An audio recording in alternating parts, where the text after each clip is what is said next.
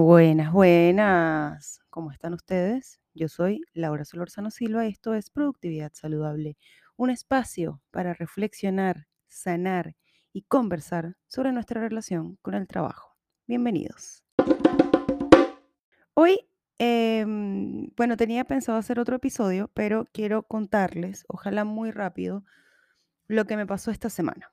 Porque me robaron mi cuenta de Twitter, pero me robaron mi cuenta de Twitter porque yo entregué las llaves de mi cuenta de Twitter y les voy a contar cómo. La semana antepasada estuve de vacaciones, como efectivamente lo pudieron haber notado, estuvimos en un pueblo llamado Tanaullín, al sur de Chile, donde no había ningún tipo de señal, lo cual estuvo genial porque pudimos desconectarnos por completo de la tecnología, de las pantallas, eh, leímos, hablamos, cocinamos, cuidamos una huerta, nos bañamos en la piscina, o sea, estuvo espectacular y el lunes volvimos a Santiago. Eh, mi vuelta a Santiago, bueno, nuestra vuelta a Santiago fue un poco más larga de lo esperada, llegamos el lunes en la noche, el martes ya teníamos que volver a trabajar y yo, em, bueno, tenía como, como planificada la semana, pero no, no muy planificada, no sabía que tenía algunas cositas que quería hacer. Entonces nos pasó que el martes, bueno, fue una semana de trabajo muy intensa. Normalmente eh, no, no, no, no estoy teniendo semanas tan agotadoras a principio, bueno, ya no es principio de año, ya es tercer mes del año, pero, pero el punto es que fue una semana muy intensa y el martes en la noche se nos cayó la despensa.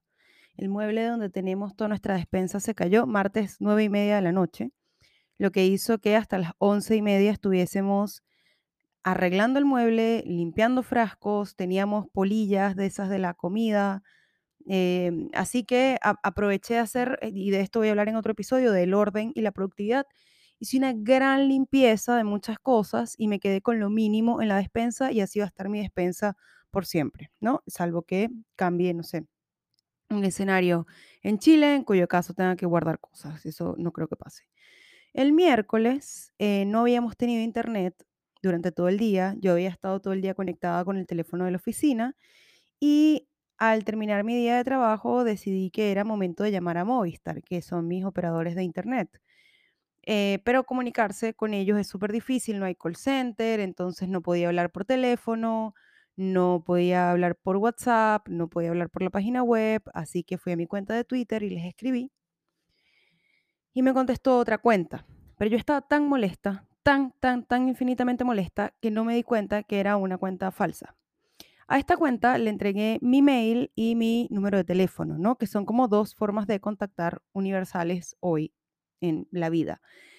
¿Qué fue lo que pasó después? Que como tardaban tanto en responderme, yo me fui molestando mucho, mucho, de verdad mucho, y me dijeron, le va a llegar un código para verificar su identidad y que la podamos llamar.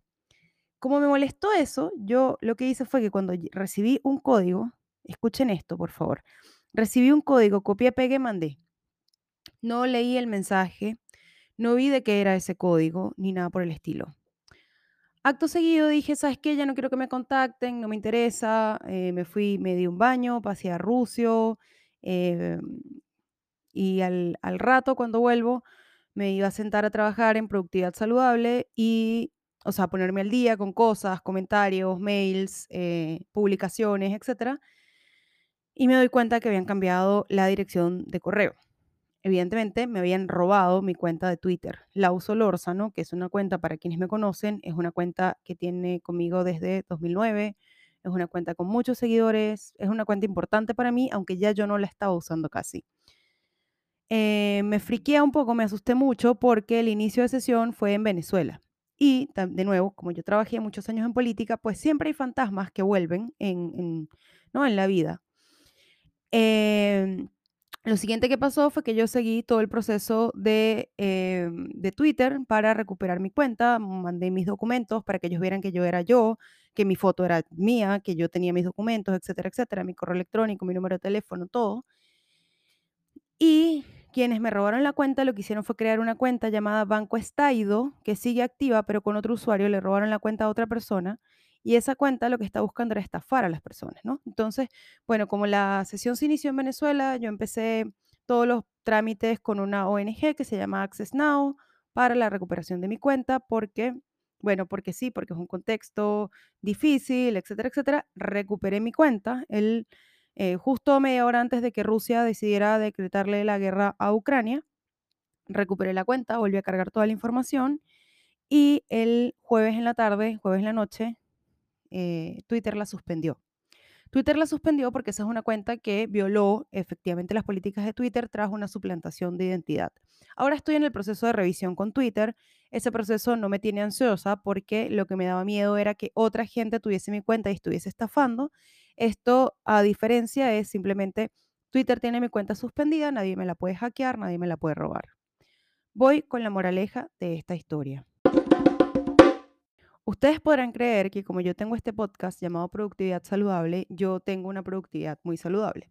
Y la verdad es que no, porque esto es un trabajo constante, esto es una lucha diaria, o es un, no, no una lucha, pero sí es un trabajo diario, ¿no? Cómo hacer ejercicios. Y al ver que no tenía tanto tiempo para hacer algunas cosas, me empecé a frustrar y entonces toda esa frustración se convirtió en molestia y me molesté mucho.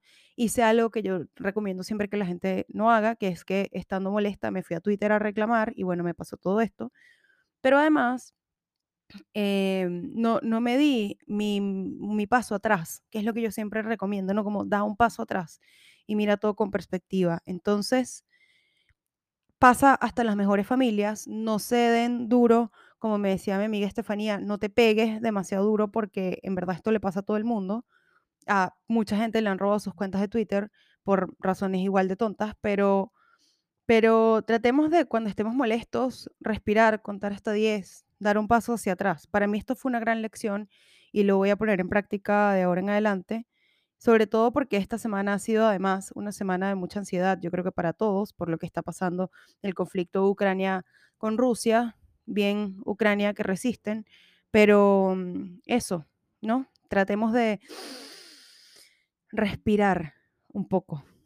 Eh, y bueno, esa es mi historia de esta semana. Perdón que este sea el episodio, pero sentí la necesidad de contarlo.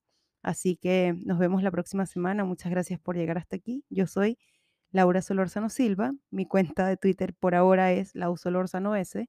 Y en Instagram me pueden encontrar como productividad-saludable. Muchas, muchas gracias por llegar hasta acá.